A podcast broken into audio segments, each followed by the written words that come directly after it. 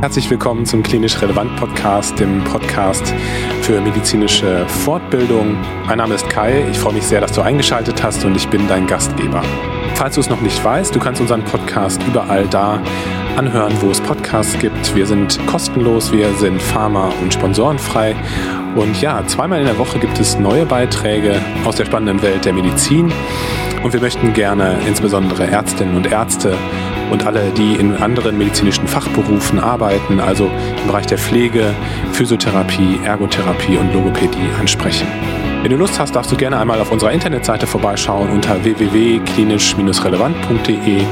Dort findest du auch unsere Podcasts, aber auch den Zugang zu unserer Online-Fortbildungsakademie, wo wir tiefergehende Audio- und Videofortbildungen platziert haben, die du buchen kannst, teilweise CME-zertifiziert teilweise auch kostenlos. Du kannst dich also da mal umschauen. Auch hier immer noch der Hinweis, dass wir auf unseren Social-Media-Kanälen aktiv sind. Auf LinkedIn, auf YouTube, auf Instagram, auf Facebook. Und einen Twitter-Kanal haben wir auch. Also ähm, wenn du Informationen suchst über uns, dann kannst du sie dort finden. Jetzt geht es äh, zum heutigen Podcast-Thema. Ich habe heute wieder einen spannenden Podcast-Gast nämlich Ingmar Finkenzeller vom Young Urban Anesthesiologists Podcast aus Göttingen. Ingmar war schon mal bei mir im Podcast und hat seinen äh, Podcast vorgestellt. Heute wollen wir über das Thema Beatmung sprechen, das ja ein zentrales Thema in der Anästhesie darstellt. Ich fand das Thema einfach spannend, weil ich regelmäßig auf Intensivstationen Patienten neurologisch untersuche und ich immer so ein bisschen mit Respekt auf die Beatmungsgeräte schaue und das Ganze gerne nochmal von einem Experten erklärt haben wollte. Und ja, deswegen freue ich mich, dass Ingmar heute äh, mit dabei ist. Ich hoffe, auch du kannst äh, etwas lernen und kommst hier eine gute Einführung in das Thema Beatmung. Viel Spaß beim Zuhören.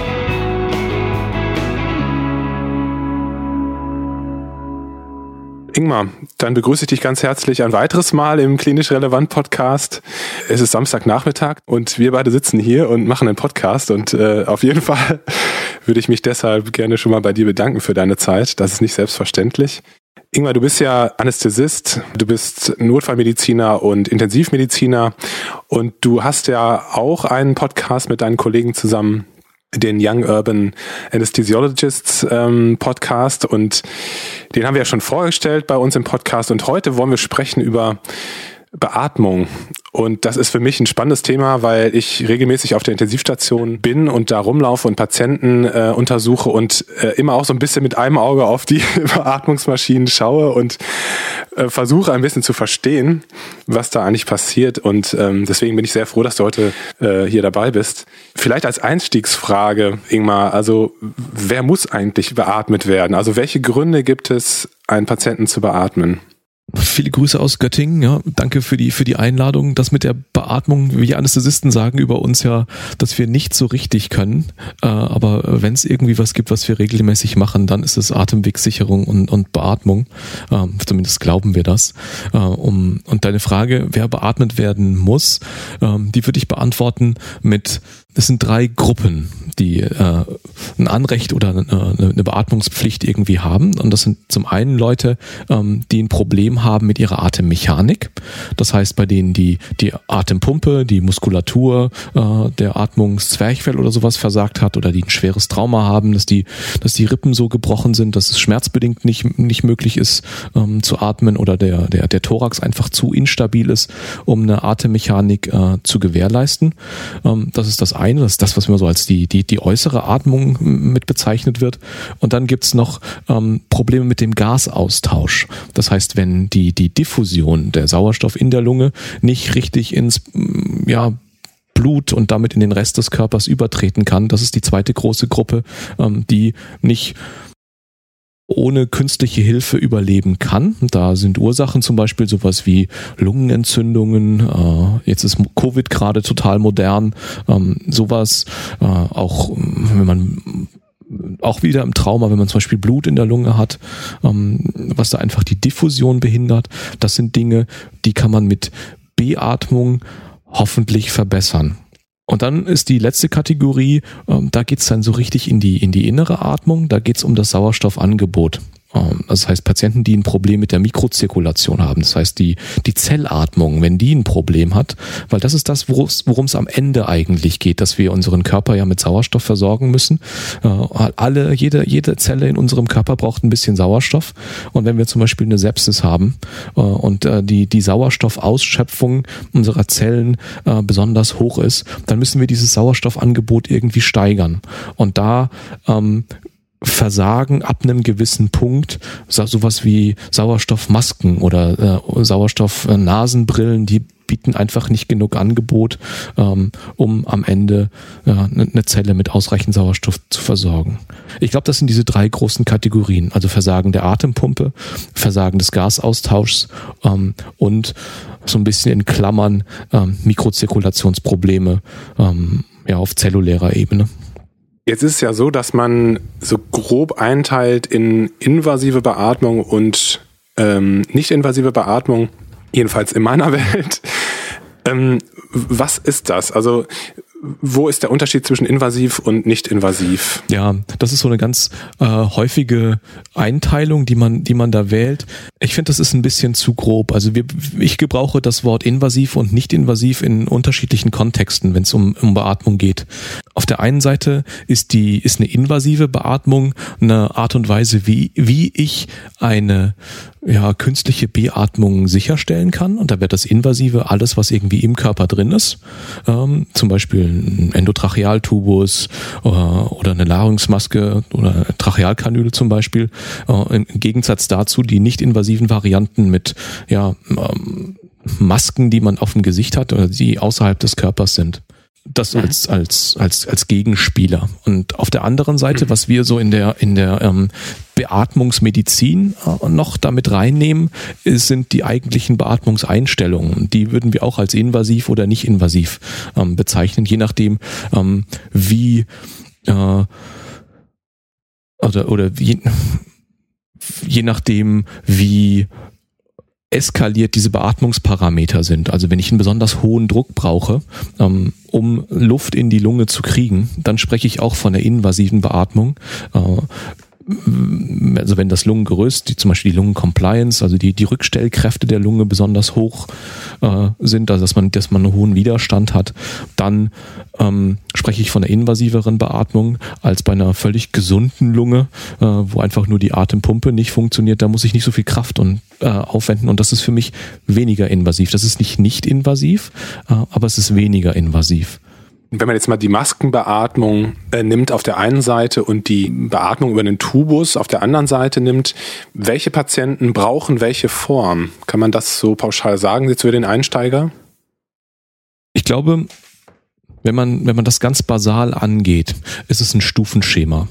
Äh, und man arbeitet ja. sich von, von außen nach innen mit zunehmender Invasivität, ähm, mit, ich sag mal, zunehmender Komplexität auch vor. Also es geht los mit der Annahme, dass das Problem ist, dass unser Patient am Ende zu wenig Sauerstoff äh, an seinem Endorgan hat und wir müssen dieses Sauerstoffangebot irgendwie erhöhen.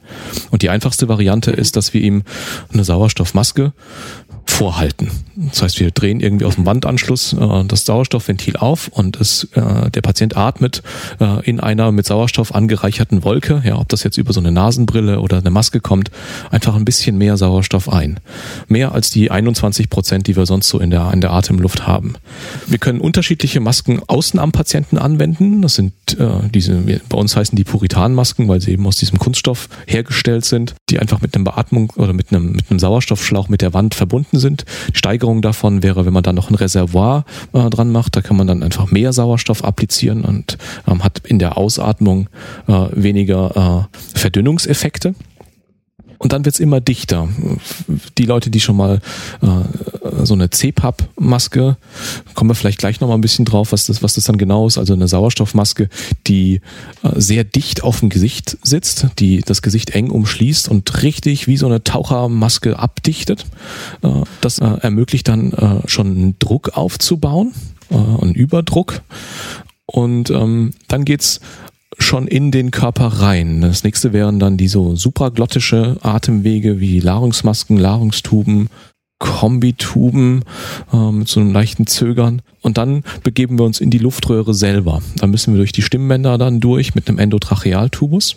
Der hat dann den Vorteil, dass wir eine, eine sichere Aspirationsverhinderung durch den geblockten Kaff in der Trachea haben ähm, oder Trachealkanülen äh, schon unterhalb der Stimmbandebene, die auch einen Aspirationsschutz bieten, aber eben die Stimmbänder so ein bisschen schonen. Da sind wir dann am, am Luftröhrenschnitt äh, angekommen. Und am Ende geht es darum, Sauerstoff in die Lunge äh, zu bekommen. Und dann gibt es noch so ein paar abgefahrene Sachen wie Jet Ventilationen oder, oder ECMOs, ähm, die am Ende auch Sauerstoff in die Lunge oder in den Körper bringen aber dann eben nicht mehr auf, auf klassischen Wegen oder mit klassischen Beatmungsgeräten. Da, da fährt man dann schon ein bisschen mehr Technik auf. Zur Jetventilation habt ihr ja auch einen Podcast gemacht, habe ich letztens gehört. Also das ist auch spannend. Aber das ist wahrscheinlich für Fortgeschrittene. CPAP hast du gerade angesprochen. Ähm, kannst du noch mal was zu der Technik sagen ähm, was heißt die Abkürzung und welche Patienten würden klassischerweise über eine CPAP-Maske beatmet werden? Ähm, CPAP steht für Continuous Positive Airway Pressure, also das Aufrechterhalten eines kontinuierlichen positiven Atemwegsdrucks. Dazu vielleicht ein kleiner Ausflug in die, in die Atemmechanik. Also wenn, wenn du und ich hier ähm, einatmen, dann erzeugen wir durch eine Zwerchfellabsenkung und ein Ausdehnen von dem Thorax einen gewissen Unterdruck in der Lunge. Das heißt, wir saugen ähm, unsere Lunge mit äh, Luft voll und wenn wir wieder ausatmen, äh, drehen wir diese Atemmechanik so ein bisschen um. Also wenn wir passiv ausatmen, gibt es diese Rückstellkräfte vom, vom Thorax, die dann einfach in ihre Ausgangslage wieder zurückschnappen und die, die Ausatmung forcieren und wir können das auch ein bisschen ähm, ja, also so eine forcierte Ausatmung machen, wenn wir noch tiefer ausatmen wollen oder mit, ja, mit, mit Kraft, mit Zwerchfellunterstützung äh, ausatmen, dann geht es auch ein bisschen schneller. Das gibt dann einen Überdruck in der Ausatemphase. In der Atemruhenlage sind die äh, Drücke in der Lunge eigentlich äh, neutral. Und was dieses CPAP jetzt macht, ist, dass wir die Druckverhältnisse im Thorax immer positiv halten. Daher der Name CPAP, Continuous Positive Airway Pressure. Das heißt, auch in der Einatmung, wenn ich tief Luft hole, habe ich keinen Unterdruck in der Lunge, sondern Überdruck. Und ähm, dadurch fällt die Einatmung meistens ein bisschen leichter und ähm, je nachdem, was man dann für ein Beatmungsgerät benutzt, kann man dann noch einstellen, ob es einen Unterschied in der Einatmung oder in der Ausatmung ähm, gibt. Äh, wenn das in der Ausatmung nach dem Ende der Ausatmung immer noch positiv ist, dann spricht man vom sogenannten PEEP, dem positiven endexpiratorischen Druck, Pressure, als alles äh, englische Akronyme, ähm, dass quasi ein gewisser Überdruck nach der vollständigen Ausatmung übrig bleibt. Und das ist was, was wir bei Patienten nutzen, bei denen wir Sorge haben, dass die Atemmechanik ein bisschen schwach ist, ja?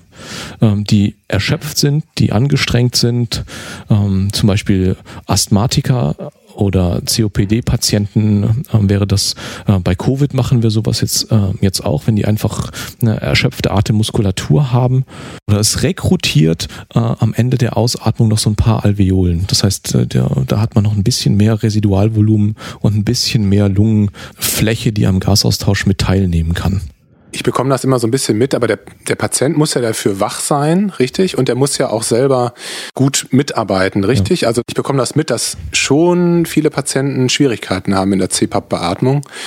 Ähm, klar, das kann man sich ja auch vorstellen, wenn man so eine Maske so ganz dicht äh, auf dem Gesicht äh, hat äh, und das Gerät gibt einem ja auch so ein bisschen den Rhythmus vor. Wie, wie ist das nochmal? Also hast du schon mal so eine, so eine Maske aufgehabt? Ja, also das würde ich jedem empf empfehlen, der Patienten beatmet, dass man sich mal ein freies Beatmungsgerät stellt und mal so ein paar ja. Beatmungsmodi durchprobiert, wie sich das für Patienten eigentlich anfühlt. Mit so einer nicht invasiven Beatmung, mit so einer Maske äh, über Mund und Nase fällt äh, je nach gewählten Einstellungen das Einatmen häufig sehr leicht und das Ausatmen etwas schwerer. Äh, ich nutze immer den Vergleich, dass es ist, wie wenn man mit offenem Mund äh, im Gegenwind im Sturm steht. Es bläst einem da in den Mund. Die Analogie funktioniert äh, meistens ganz gut. Das Gerät äh, in einer klassischen CPAP-Einstellung gibt die Atemfrequenz nicht vor, sondern die sorgt einfach nur dafür, dass wenn man selber einatmet, das Gerät den äh, Atemhub unterstützt und äh, dass bei der Ausatmung üblicherweise ein gewisser Piep noch übrig bleibt. Aber die Atemfrequenz bestimmt in dem Moment der Patient. Das ist vielleicht der Punkt, wo wir über äh, so eine grobe Klassifizierung von Beatmungsformen äh, nochmal sprechen können. Die kann man äh, unterteilen in Spontanatmung, also das ist das, was wir die ganze Zeit machen, wenn wir, wenn wir kein Problem haben. Die Steigerung davon ist eine unterstützte Spontanatmung. Das ist das, wo dieses CPAP ins Spiel kommt. Manchmal ist es auch CPAP ASB. CPAP, wie gesagt, Continuous Positive Airway Pressure und ASB als Abkürzung für Assisted Spontaneous Breathing, also eine assistierte Spontanatmung. Und da kann man sowohl mit ein bisschen Druck unterstützen, als auch eben ja eine, eine Flow-Unterstützung, also je nachdem, welchen Parameter man da einstellt. Von dieser unterstützten Spontanatmung, also dann gibt es so Zwischenformen, wie so assistierte Beatmungen, die geben Frequenzen manchmal vor oder dass Atemimpulse, die entweder das Zwerchfell oder die elektrische Innervation des Zwerchfells, das ist dann schon ganz schön abgefahren, auslösen, dass die dann mit einem maschinellen Atemzug unterstützt werden. Also das Gerät merkt irgendwie, jetzt versucht der Patient oder die Patientin gerade zu atmen ähm, und da helfe ich dann mit. Da braucht man quasi einen Trigger. Das brauche ich beim CPAP eigentlich nicht sondern da muss ich einfach nur einen Druck aufrechterhalten, um es ganz banal zu sagen. Natürlich kann man bei modernen Beatmungsgeräten da auch Trigger einstellen und man hat da ganz viel, was man, was man justieren kann. Aber eigentlich ist ein Beatmungsgerät eine glorifizierte Luftpumpe und da ist CPAP die einfachste Variante. Wenn wir weiter eskalieren in der Komplexität oder wie du es vorhin gesagt hast, in der Invasivität der Beatmung, kommen wir dann in Beatmungsformen, die kontrolliert sind, aber auch noch eine Spontanatmung zulassen. Und da ist so ein Klassiker, die, die sogenannte BPAP-Beatmung oder B-Level, Duopap, Biphasic. Da hat jeder Hersteller seinen, seinen eigenen Beatmungsmodus ähm, patentiert. Dieses BPAP, was man immer benutzt, das ist so ein Speed-Tempo-Taschentuch. Ähm, das hat die Firma Dräger sich mal patentieren lassen und deswegen seitdem sagen alle irgendwie BPAP. Aber das ist ein Beatmungsmodus, wo das Beatmungsgerät zwischen einem oberen und einem unteren Druckniveau wechselt. Also es gibt ein Piepniveau unten, das ist quasi die Ausatemruhelage und dann wechselt das Gerät auf einen höheren Druckmodus. Damit wird Luft in den Patienten reingepumpt äh, und das ist die Einatemphase und man kann diese Druckdifferenz kann man einstellen und damit ähm, das Atemzugvolumen am Ende. Und das Besondere ist, dass der Patient trotzdem noch mit dazu atmen kann, sowohl auf dem unteren Niveau als auch auf dem oberen Niveau, wenn er möchte. Das Gerät ist aber stumpf. Ja, man sagt, das soll 14 Mal in der Minute die äh, Druckniveaus wechseln, dann macht das das. Und es ist ihm völlig egal, ob du 26 Mal dazwischen atmest. Du kriegst in regelmäßigen Abständen deine 14 Atemzüge äh, mit drauf. Und das ist manchmal ganz, also wenn man das mal äh, selber ausprobiert, das ist relativ unangenehm. Wenn man da, da geht es nämlich los, dass man fremdgesteuert ist von der Maschine. Und dieses Fremdgesteuerte, das ist das, oder das ist ein Teil von dem, was ich auch als invasive äh, Beatmung klassifiziere. Und dann gibt's völlig kontrollierte Verfahren, ähm, die überhaupt kein Dazwischenatmen äh, zulassen. Das ist ein bisschen an Bauart bedingt, dass man einfach, äh, am Ende geht's da um Ventile äh, und dann gehen die Ventile eben nur auf oder zu, äh, wenn das Gerät das will. Und wenn der Patient dazwischen atmet, ist es dem Gerät völlig egal. Ähm, und das ist dann äh, doch invasive Beatmungsform, wo äh, das Behandlungsteam eben vollständig bestimmt, wie oft und wie tief Patienten ein- und ausatmen und wie lang die Einatmung ist und wie lang die Ausatmung ist und wie schnell die Einatmung ist. Ja.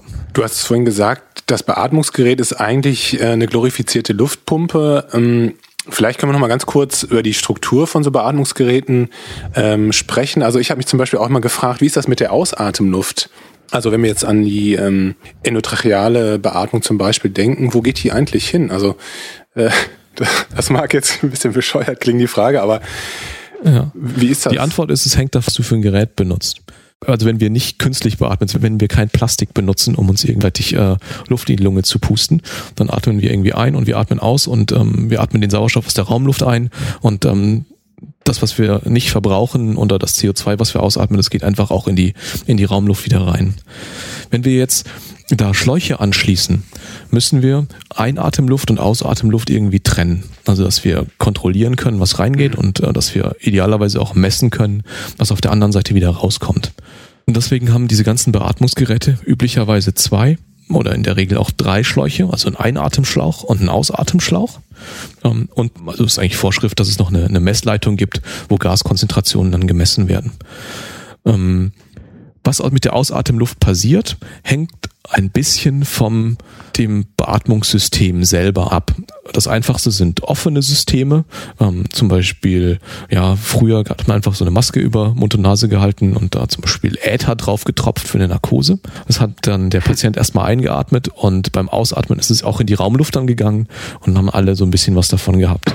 Moderne Intensivrespiratoren machen das im Prinzip immer noch so weil die Ausatemluft für die Patienten, also die muss halt aus dem Patienten raus, aber was dann mit, dem, im Raum damit passiert, ist fast egal. Ja, da geht's nur um ähm, das Verschieben von, von Sauerstoff und von CO2, aber nicht von, von weiteren Substanzen. Das heißt, das sind üblicherweise offene Systeme ja, und dann haben die Beatmungsgeräte irgendwo einen Auspuff und da hängt irgendwo noch ein Filter dazwischen, aber ähm, das geht normalerweise in die Raumluft. Wenn wir über Narkosebeatmung sprechen, dann äh, haben wir häufig ja auch Narkosegase noch mit dabei und ähm, da gibt's gute Gründe, die eben nicht in die Raumluft zu entlassen, äh, weil sonst das Behandlungsteam OP davon ähm, ja noch was mitkriegt.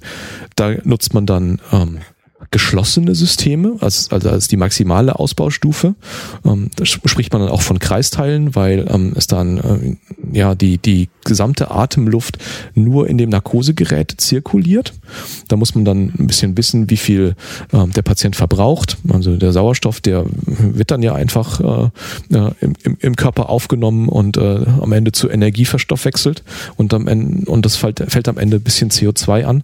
Und wenn man das in, in einem geschlossenen System hat, ja, das einfachste geschlossene System ist, wenn man in eine Plastiktüte atmet, ja, dann ist das O2 irgendwann verbraucht und das CO2 ist hoch und wenn man dann weiter atmet, kippt man irgendwann um.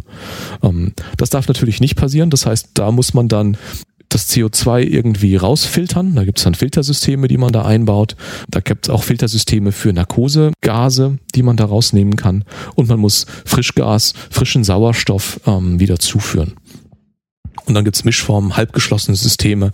Bauartbedingt sind Systeme nie komplett dicht, sondern das sind ja Steckverbindungen, da gibt's immer gewisse Leckagen und ein gewisser Verlust ist immer. Ähm, äh, und je nachdem, wie dicht die Systeme sind, muss man dann eben äh, mehr oder weniger Frischgas noch mit dazu führen. Wenn wir jetzt nochmal darüber sprechen, dass das Gerät also unterschiedliche Formen der Unterstützung der Atmung hat, dann gehe ich davon aus, dass bei Patienten, die jetzt komplett unterstützt werden oder wo das Gerät komplett den Rhythmus vorgibt, dass die Patienten entweder schwer, schwer bewusstseinsgestört sein müssen oder eben auch sediert sein müssen, richtig? Also dafür müssen die Patienten schlafen, um das zu In der Regel ja. Es ist möglich, sich auf eine kontrollierte Beatmung einzulassen und die Übergänge sind fließend. Aber du hast grundsätzlich recht, je invasiver die Beatmungsform, desto wichtiger ist es, den Patienten es zu ermöglichen. Wir sprechen da von einer Ventilator-Synchronizität, also dass man synchron mit dem Ventilator atmet und nicht gegen das System äh, arbeitet. Das ist wichtig. Häufig hängt damit aber ja auch zusammen, dass wenn wir invasive Beatmungsformen wählen, wir von vornherein eine gewisse Sedierung brauchen, um unsere äh, Atemwegssicherung, zum Beispiel den Endotrachealtubus, überhaupt zu tolerieren. Das heißt, jemand, der so bewusstseinsgetrübt ist, dass er einen Endotrachealtubus ohne Narkose toleriert, also einen fingerdicken Schlauch zwischen den Stimmbändern in der Luftröhre, ähm, mhm. dem ist es möglicherweise auch egal, wie viel Druck ich mhm. auf die hm. Lunge gebe, äh, weil er das äh, über seine mhm. Vigilanzstörung wahrscheinlich gar nicht ähm, ja, entweder merkt oder sich, es ist hart, aber sich vielleicht nicht dagegen wehren kann. Jetzt hast du ja schon diese Modi, die es gibt zur Beatmung, angerissen. Vielleicht können wir nochmal darüber sprechen, welche Modi jetzt sozusagen für welchen Patienten passen. Also welcher Patient braucht welchen Beatmungsmodus. Jetzt mal ganz grob. Also ich fand die Einteilung super, dass die Geräte entweder eine Spontanatmung hm, unterstützen und dass dann einfach immer mehr Unterstützung dazukommt, also assistierte Beatmung und äh, kontrollierte Beatmung. Kannst du da nochmal Beispiele für sagen? Welcher Modus ist für welchen Patienten geeignet?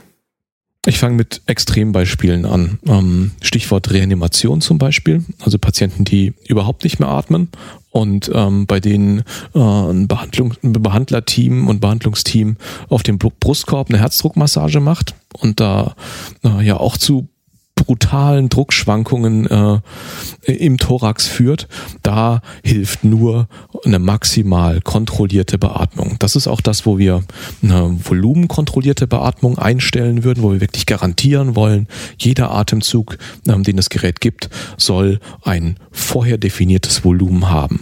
Bei den allermeisten Beatmungsformen, zum Beispiel in äh, jetzt bei Pneumonie, ähm, Covid, wo es darauf ankommt, einen, einen maximalen Druck oder einen ich sag mal, einen Optimdruck, damit meine ich sowohl einen Partialdruck, was den Sauerstoffgehalt angeht, als auch einen Beatmungsdruck, um äh, Lungenvolumina zu optimieren.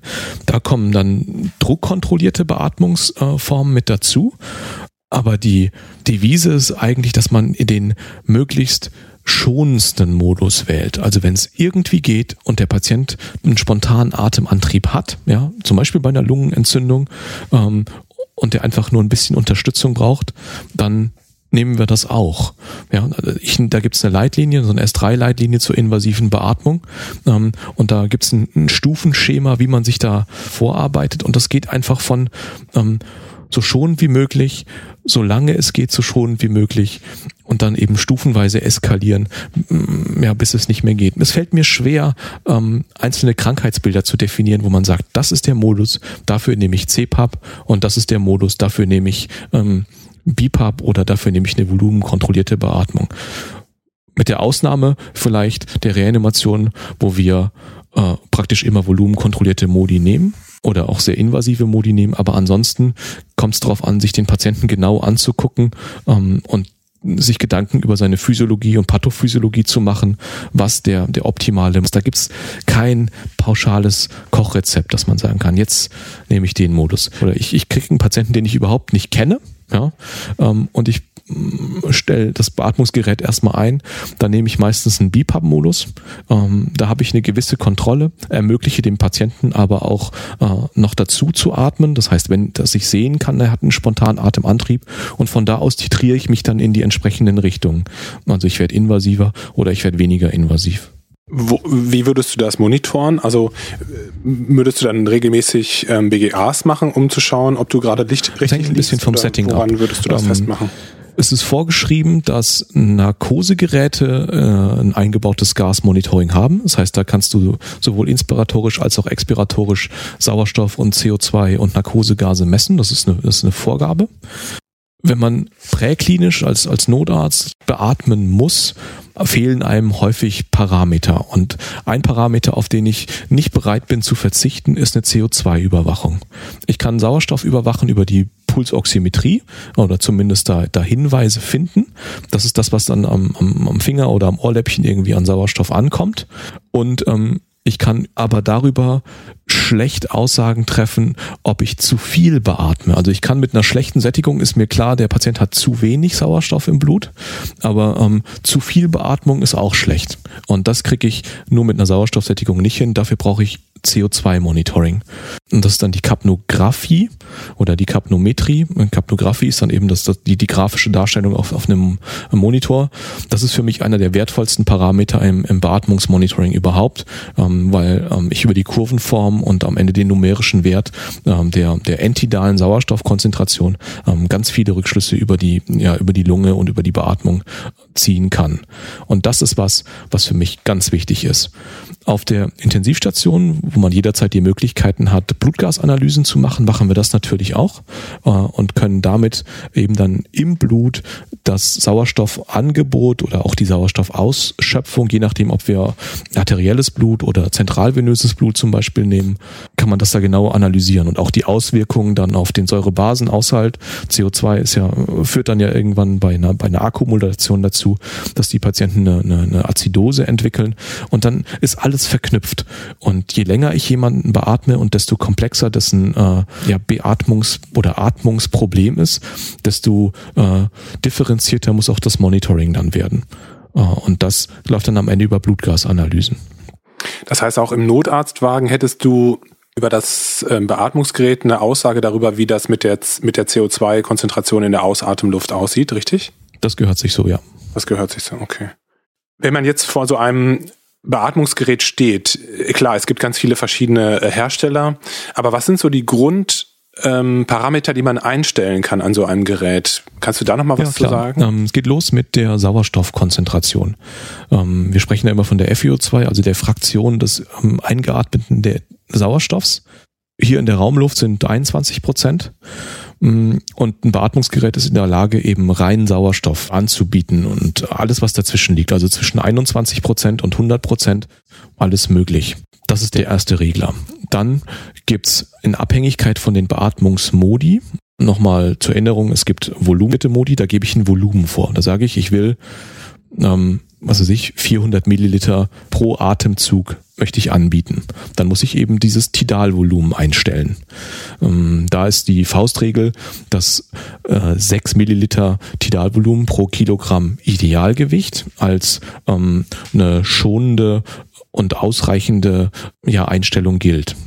Ja, und kann jeder mal für sich selber ausrechnen, was äh, sein Idealgewicht ist und äh, wie viel die, die 6 Milliliter dafür sind. Das ist gar nicht so viel. Und das ist das, was wir, was wir eigentlich brauchen. Und dann stellen wir üblicherweise noch eine Frequenz ein bei den kontrollierten Modi. Und da gibt's unterschiedliche Varianten. Entweder stellt man direkt eine Frequenz ein, eine Atemfrequenz, oder man stellt ein, wie lange in Sekunden oder Sekundenbruchteilen eine Einatmung oder eine Ausatmung dauern soll. Wenn der Atemzug eben eine Sekunde lang ist und die Ausatmung auch eine Sekunde lang ist, dann hat, haben die das gleiche Verhältnis, ja, und dann kann man, dann hat man einen kompletten Zyklus in zwei Sekunden durch und dann hat man quasi eine Atemfrequenz von 30 eingestellt. Also das gibt's auch. Ähm, manche Geräte sagen, äh, ich stelle die Atemfrequenz von 30 ein und äh, machen das Verhältnis der Inspiration zur Expiration mit einem weiteren Einstellknopf. Dann müssen wir Druckniveaus festlegen. Äh, bei der druckkontrollierten Beatmung, im Gegensatz zur kontrollierten Beatmung, gebe ich nicht das Volumen vor, sondern die Druckniveaus. Ein unteres Druckniveau und ein oberes Druckniveau. Also da gibt's dann ein Peep-Level und das ist eben das untere Druckniveau und den Spitzendruck, das ist das obere Druckniveau, die Einatmung. Und dann wird's fancy. der Rest, der, der Rest sind dann, ähm, also da, da geht's dann um die Art und Weise, wie der Druck aufgebaut wird, wie der Druck nachlässt oder wie die Flusskurve, das Flussprofil des, des Atemzugs ist. Man kann sich überlegen, ob der Druck die ganze Zeit gleich ist oder ob der Druck in der, in der Einatemphase schneller oder langsamer werden soll. Da sind dann den Einstellmöglichkeiten fast keine Grenzen gesetzt, aber das geht, glaube ich, über das hinaus, was, was, was Grundlagen angeht. Das reicht auch vollkommen. Das versteht man so auf die, auf die Schnelle bestimmt nicht. Aber was würdest du sagen? Wie lange hast du gebraucht, bis du dich sicher gefühlt hast mit Beatmung? Also, dass du sozusagen in den Raum kommst und du musst einen Patienten ähm, kurzfristig beatmen, dass du dich wirklich sicher gefühlt hast und äh, kein, keine Schweißperlen mehr auf der Stirn hast. Ich glaube, wir Anästhesisten lernen das ja von Anfang an. Ich glaube, jede, jede Fachdisziplin hat so ein paar Fertigkeiten, die äh, zu dem klinischen Blick der, der Disziplin irgendwie dazugehören. Und ähm, das, das Lesen von Beatmungskurven ist, glaube ich, das, was die, die Anästhesisten ganz häufig machen. Also der, der Kontrollblick, ähm, Monitor, Beatmungsgerät, Patient, diese, diese Trias, ähm, das wird uns ganz früh beigebracht. Das ist eben ab Tag eins in der, in, in der Ausbildung macht man das. Mhm. Also es gibt so viele Geräte, die man da angucken muss und jede Beatmungsform hat seine, seine Eigenheiten ja, ich glaube, die Facharztweiterbildung dauert deswegen halt fünf Jahre, dass man da irgendwie rankommt. Und ähm, irgendwann guckt man da drauf und sieht, es ist okay oder da sind die Probleme äh, in dieser und dieser Stellschraube muss ich jetzt ähm, arbeiten. Wie lange das genau gedauert hat, weiß ich nicht. Aber es gibt immer noch jeden Tag was zu lernen, ja. äh, weiter zu optimieren.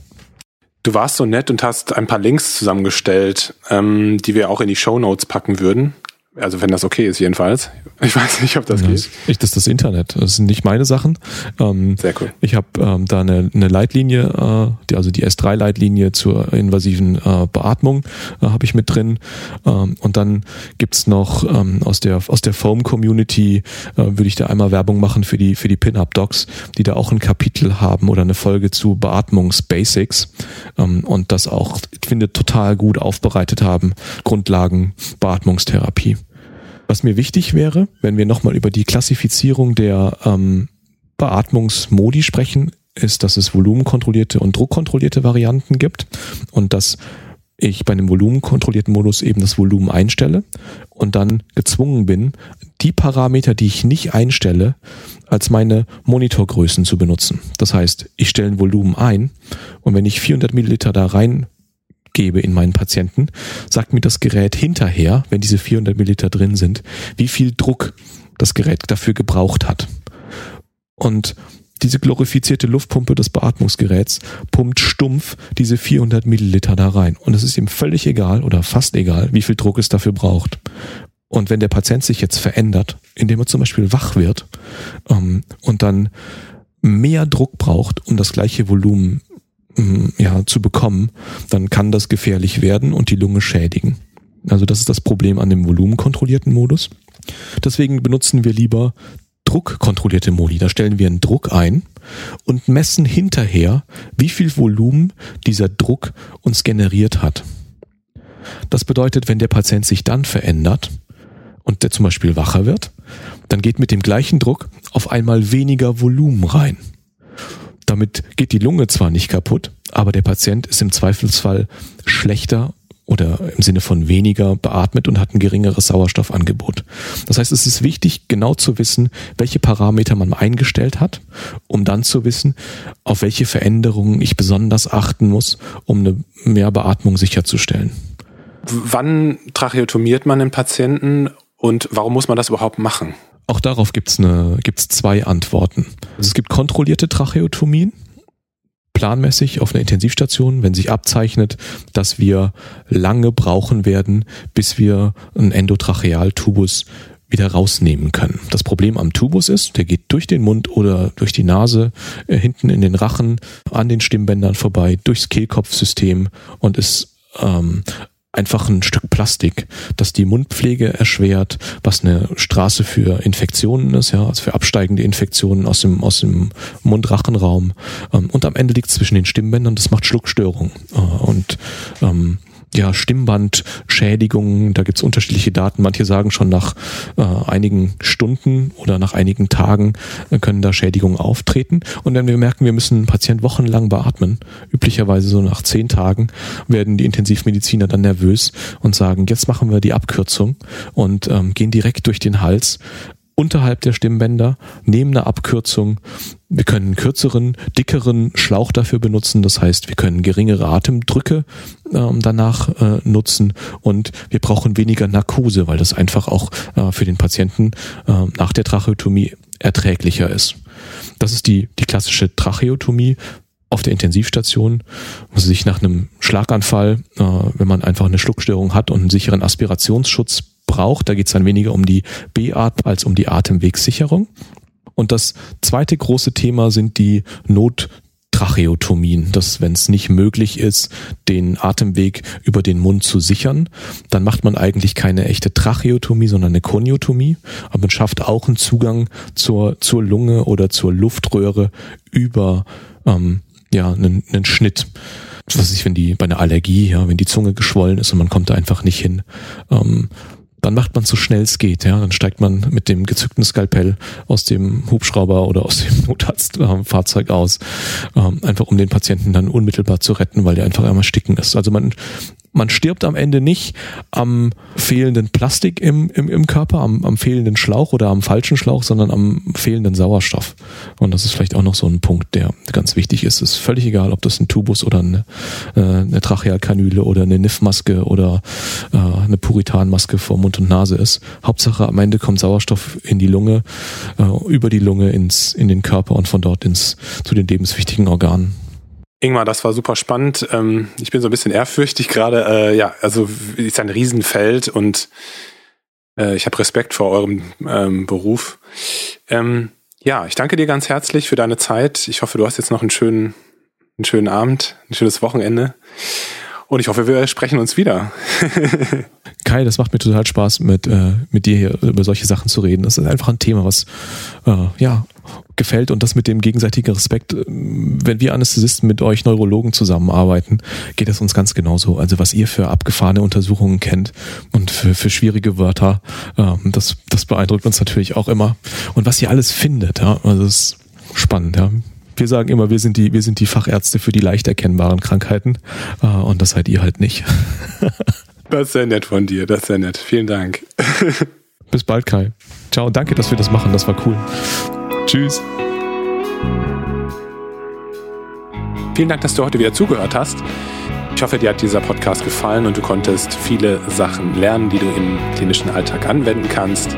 Gerne darfst du diesen Beitrag mit deinen Kolleginnen und Kollegen teilen, wenn dem so sein sollte. Und gerne darfst du auch eine positive Bewertung bei Apple Podcasts hinterlassen. Ich würde mich sehr freuen, wenn du auch einmal mitmachen würdest, wenn es ein Thema gibt oder einen Fachbereich, der dich besonders interessiert und in dem du dich besonders gut auskennst, dann darfst du dich gerne äh, unter kontakt.klinisch-relevant.de melden und wir nehmen zusammen einen Podcast auf. Trau dich einfach.